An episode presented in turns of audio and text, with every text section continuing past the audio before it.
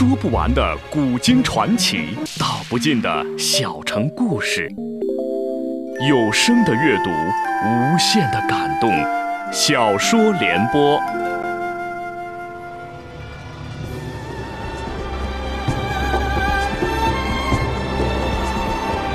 宋朝的文治帝国与一批能臣，开创了大宋历史上的咸平之治。但一个痴情的文治皇帝是如何应对契丹铁骑的入侵和朝堂之上的中间大臣纷争的？请听秦俊撰写的长篇历史系列小说《大宋天子宋真宗》，由时代播讲。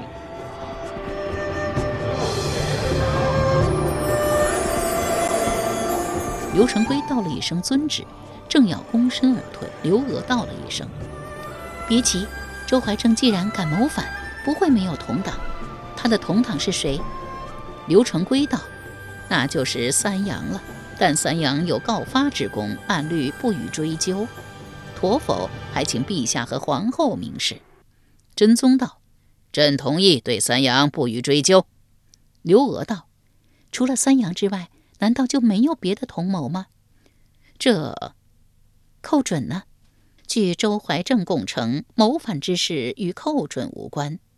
刘娥把脸一沉：“怎么无关？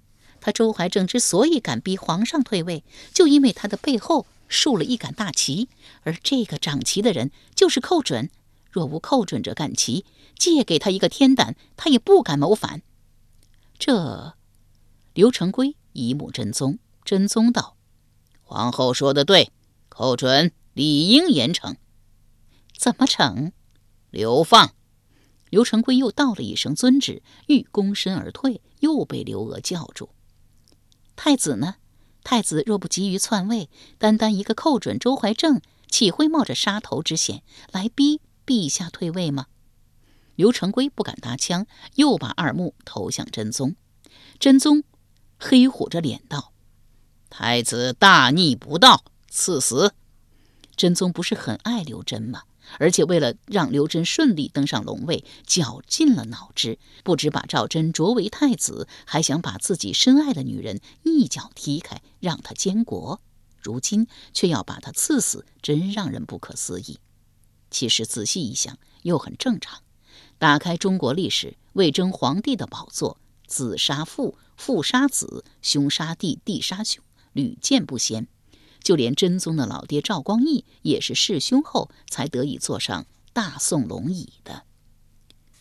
赵祯，你是我的儿子，我可以让你当太子，甚而监国，甚而位继大统。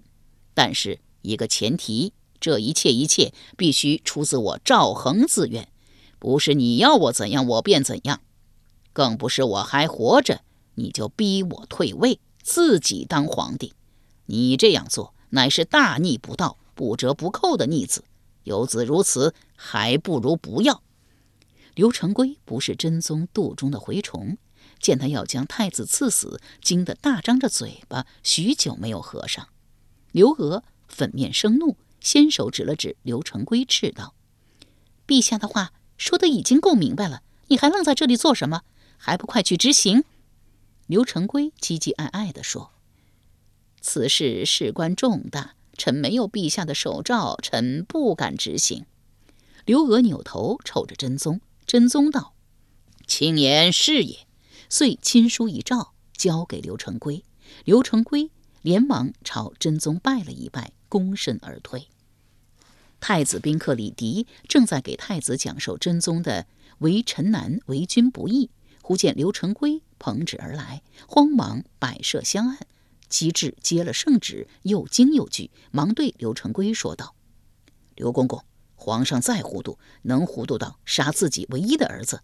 这旨您先别急着执行，待我见了皇上再说。”刘成规颔首说道：“要去您就快去，我在这里等您。”李迪见太子哭成一个泪人，忙拉住他的小手，安慰道：“别急。”您是皇上唯一的儿子，您又这么好，皇上舍不得杀您。臣很快就会回来。太子哽声说道：“您可要早一些回来。”李迪使劲儿点了点头，飞奔文德殿，也顾不得行君臣之礼，劈头便道：“陛下，臣听说您要将太子赐死。”真宗将头点了一点：“陛下，容臣直言，太子才十岁，一个十岁的孩子懂个啥？他啥也不懂，岂会参与周怀正谋反？就算太子真的参与了，您将他赐死之后，你还有几个儿子？”他这一问，真宗愣住了。是啊。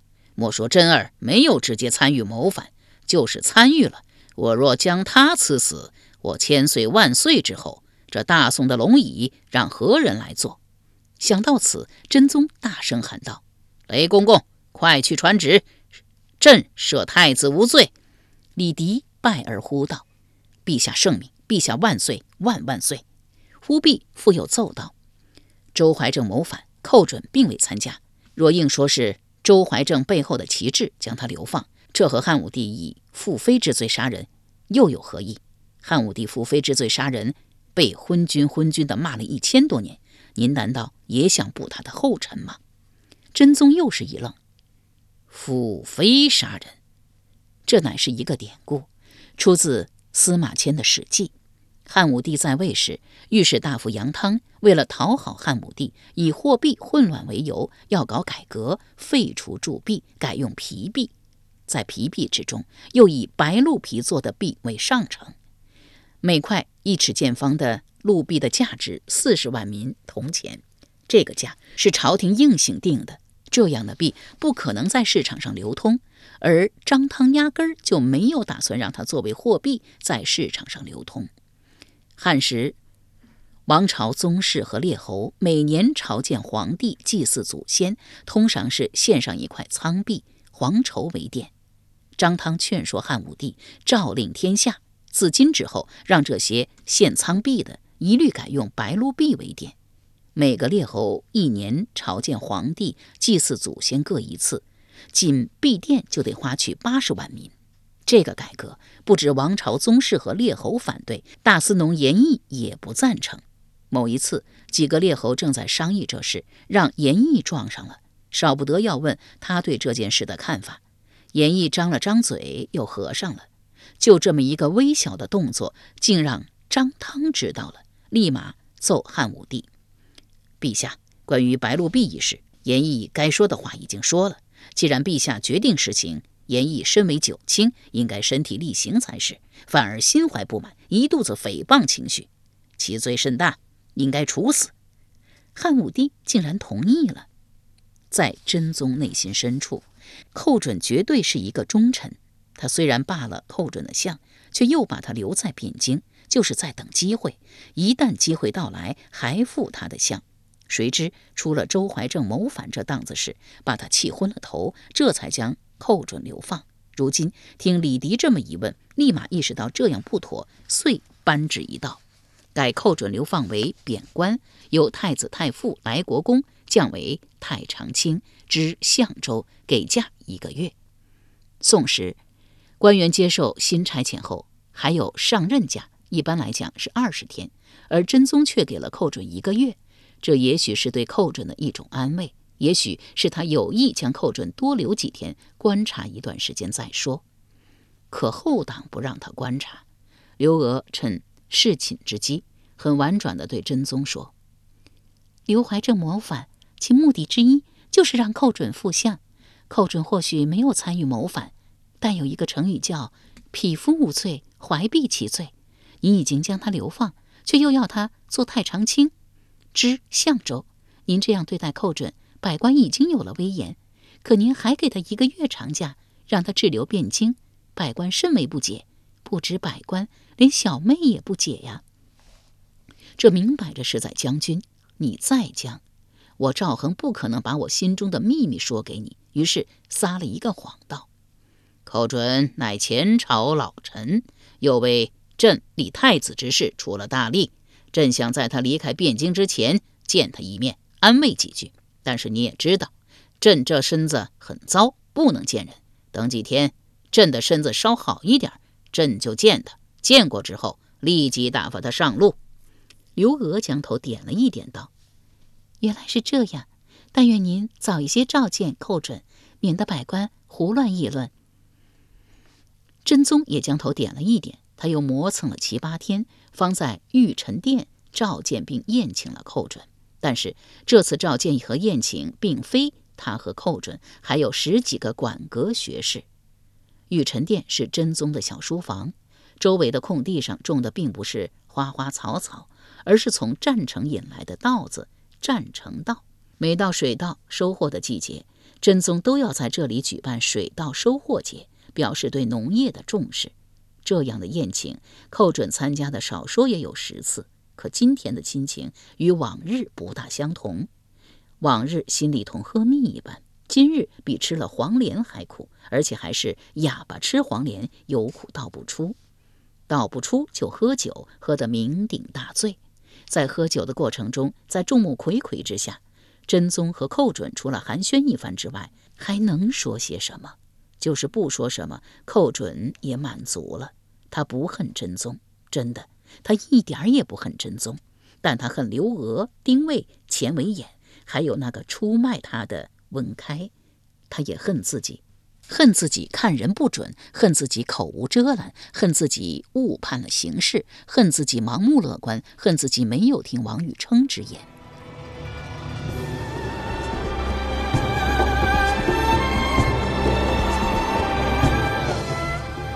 由时代播讲的秦俊长篇历史系列小说《大宋天子宋真宗》正在播出。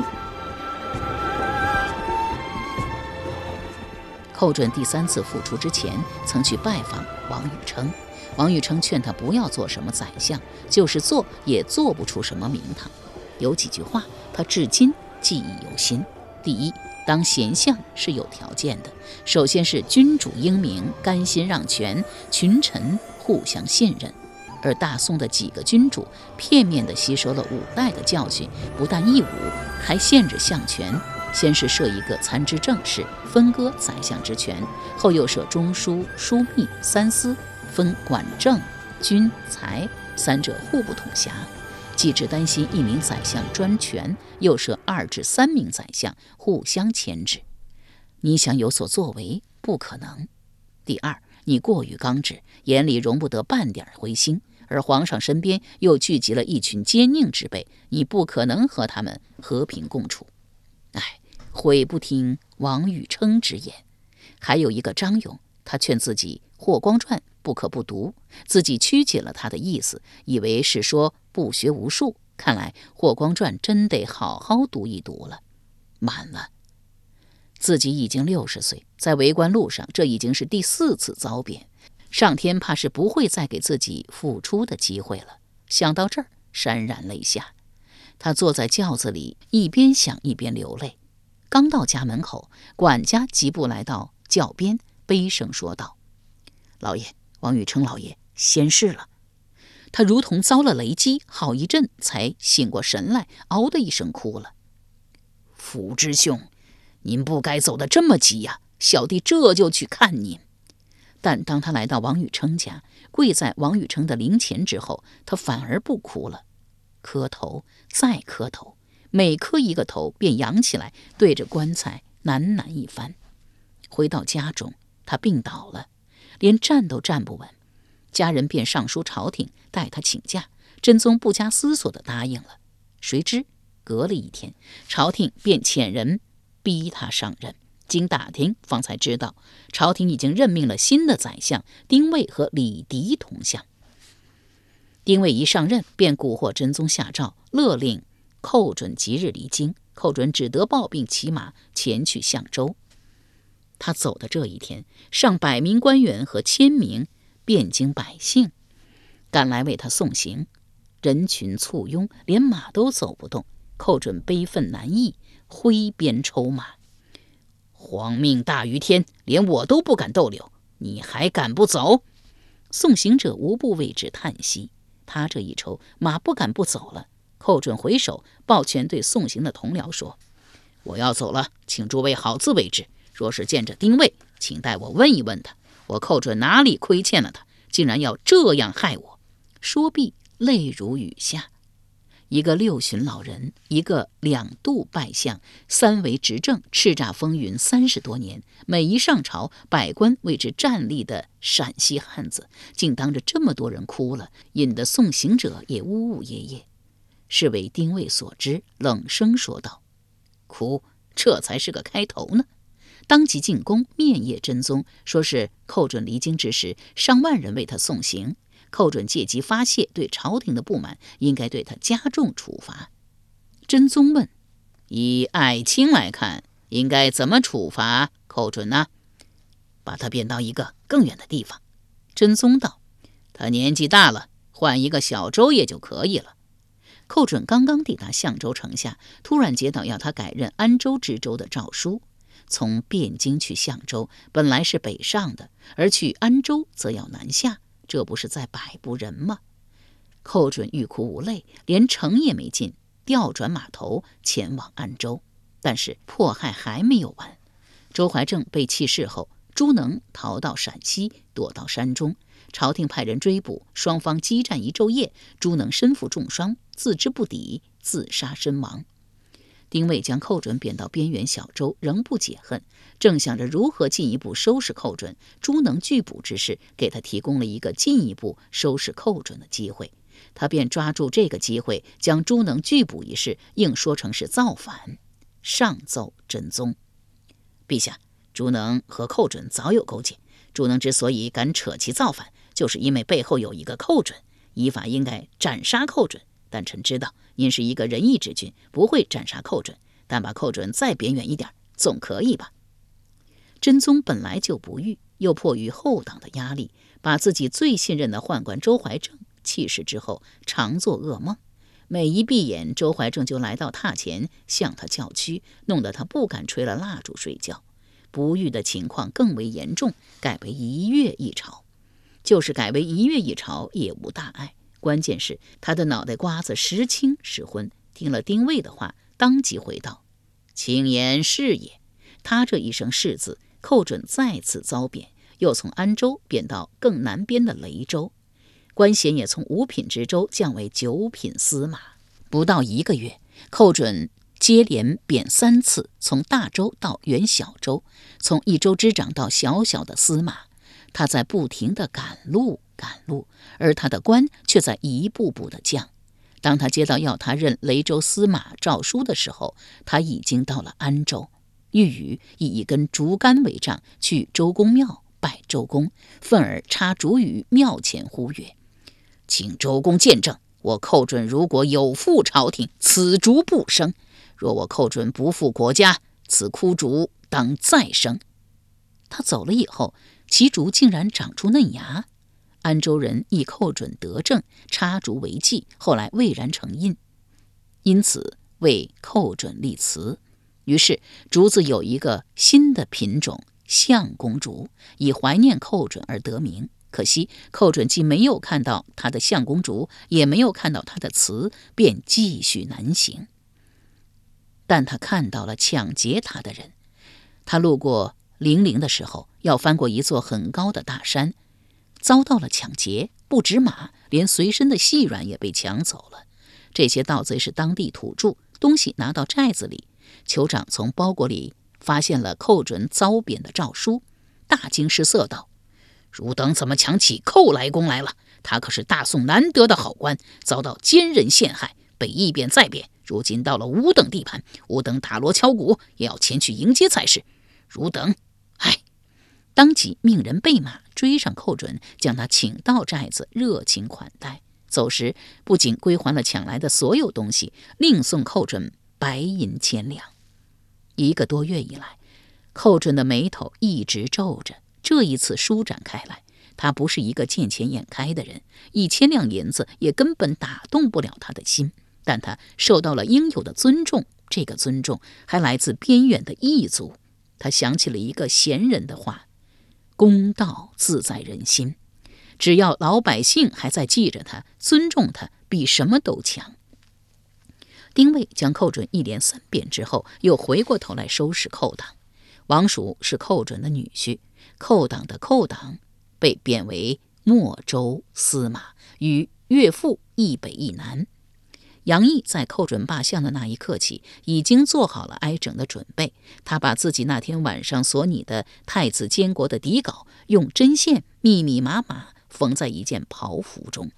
他之所以这样做，他觉得丁谓一伙既然不肯放过寇准，自然也不会放过他。但大宋自立国来，从未斩过一个文人，也从未杀过一个三品以上的大臣。死是不会死，但罢官和流放是不可避免的。他年纪不大，由于好酒好熬夜，才四十几岁，身体比六七十岁的人还差。一旦被流放，自己的身体肯定吃不消。多至三五年，少则年二半载，自己非死不可。仅仅他自己死了，倒也没什么。关键是，他有妻有子，还有兄弟姐妹，跟着他生活的人有一百多。这一百多人还要继续生活。现在后党虽然很得势，但这个天姓赵而不姓刘，大宋的皇权早晚非要回归太子赵祯之手。有鉴于此，他叫来儿子，对儿子说道：“你务必要将为父这件袍服保存好。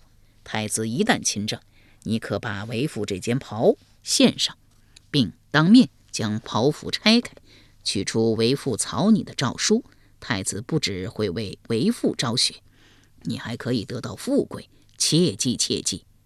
果如杨毅所料，三个月后，他被流放琼州。流放了杨毅之后，丁谓又把一双贼眼盯上了张勇。这个张勇当年曾上书皇上，斩丁谓和王钦若之头，悬于汴京城门。哼，看谁斩谁的头！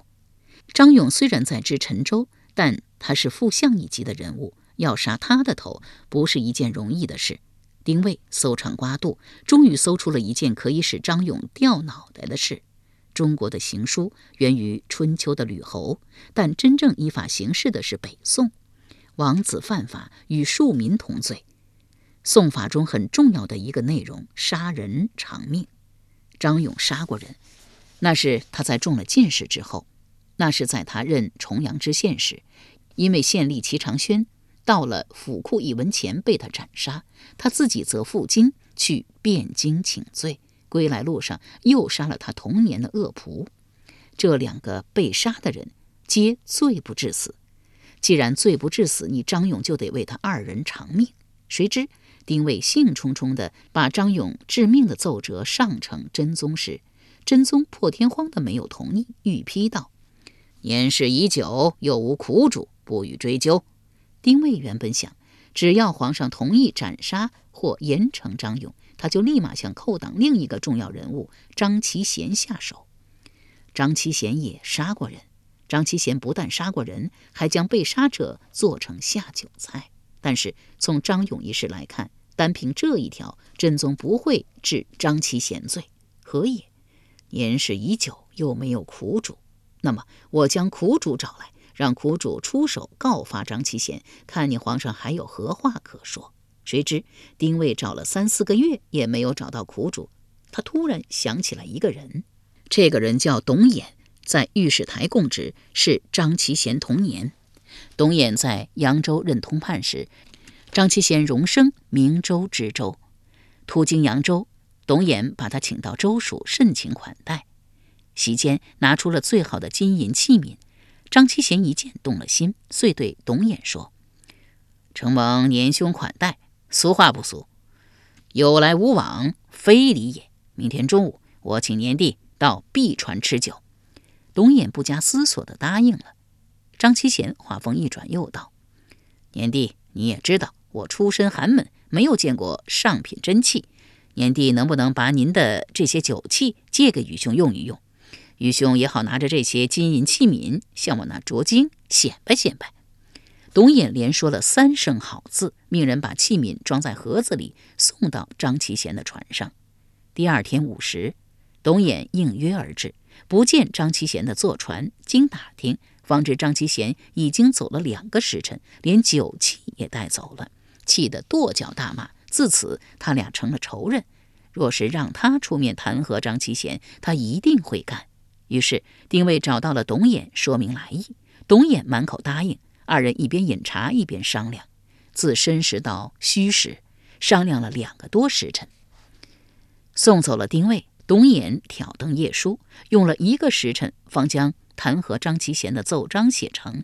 主要内容有三：一、张其贤有人命案，他不止杀人，还吃人；二、张其贤贪，走到哪里贪到哪里，恨不得在蚂蚁腿上割肉，黑豆皮上刮漆。为了证明张七贤贪，还把张七贤卷走他酒器的事也写了进去。三、张七贤乃朱能同党。朱能发迹后，给老爹立碑，请张七贤写碑文。张七贤很爽快地答应了。在他所写的碑文中，极尽阿谀奉承之能事。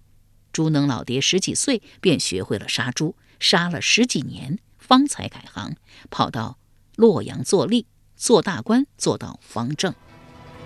由时代播讲的秦俊长篇历史系列小说《大宋天子宋真宗》。今天就播送到这里，请您明天继续收听。